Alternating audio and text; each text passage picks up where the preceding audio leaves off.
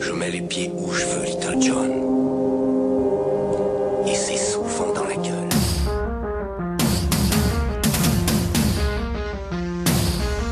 Tandis qu'hier, on était encore dans la rue contre la loi El Khomri et son monde, et qu'aujourd'hui la police défile pour dire que s'ils ne peuvent plus taper sans se faire taper en retour, c'est vraiment pas la peine de choisir de porter l'uniforme.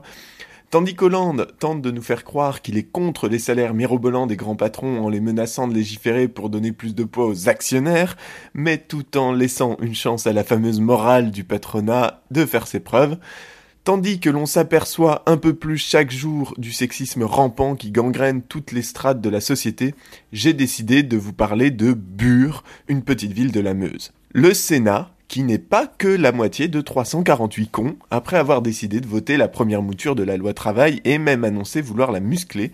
Le Sénat, disais-je, cette chambre à coucher pour grabataire sénile. Le Sénat, qui à l'instar de son homonyme Ayrton fonce droit dans le mur. Le Sénat, me plaignais-je, a examiné hier un projet de loi visant à doter Bure d'un centre industriel de stockage géologique des déchets nucléaires, aussi appelé CIGEO. Ces centres, ce sont les endroits où on fout les déchets radioactifs les plus dangereux, dont la longévité aussi entre quelques centaines de milliers ou de millions d'années, ce qui fait plutôt pas mal. Imagine auditrice, tu viens de te taper un marathon sous une chape de plomb. Toutes tes fringues sont imprégnées de sueur et dégagent une odeur si putréfiante que dans le métro au retour, les gens préfèrent rester assis dans le carré du SDF qui tente de dormir sans avoir vraisemblablement assez d'argent pour se laver depuis trois mois. Bref, tu poques du derge comme rarement dans ta life. Bon, tu rentres chez toi, tu vas aller prendre une douche, mais là, coincé. Que faire de ces fringues si sales que tout ce que tu risques, c'est fusiller ta machine à laver? La poubelle ou les enterrer? Ça peut prêter de choix. Hein. La poubelle, tu peux pas. T'as peur qu'à cause de l'odeur, les éboueurs démissionnent. Il ne te reste donc plus qu'à les enterrer. Sauf que voilà, dans ta piole, les enterrer, ça veut dire les caser sous le lit, et tu sens bien que ça risque d'impacter ta vie sexuelle. Donc, qu'est-ce que tu fais? Tu annexes le dessous de lit de ton petit frère dans la chambre d'à côté. Ça pue déjà le renard crevé et ça ne l'empêche pas de se tripatouiller le génitoire à longueur de journée, donc tu es en droit de penser que ça n'aura que peu de conséquences. Eh bien, c'est exactement ce qu'on cherche à faire à Bure. Creuser 500 mètres sous le sol, dans une couche argileuse, et y stocker des déchets nucléaires loin des centrales qui les produisent. Et c'est sur ce projet que le Sénat va devoir statuer. La particularité du projet CIGEO est qu'il doit respecter la loi de 2006 sur le stockage géologique des déchets nucléaires, à savoir qu'une loi sur la réversibilité doit lui précéder.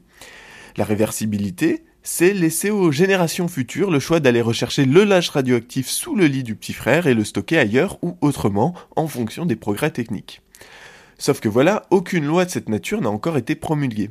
Et si la proposition de loi pour faire passer CIGEO définit la réversibilité, elle repousse également à l'issue de la phase pilote en 2035 une quelconque loi sur la réversibilité, alors qu'il semble logique que celle-ci soit mise en place avant toute autorisation d'exploitation, y compris pour une phase pilote. Estimée entre 25 et 35 milliards d'euros, alors que DF peine déjà à financer le PR d'Inky Point, le projet CIGEO de Bure ne respire pas vraiment le développement durable et condamne l'industrie nucléaire à dilapider son argent dans du stockage, ce qui semble plutôt contre-productif si l'on souhaite vraiment se diriger vers une transition énergétique pour en sortir.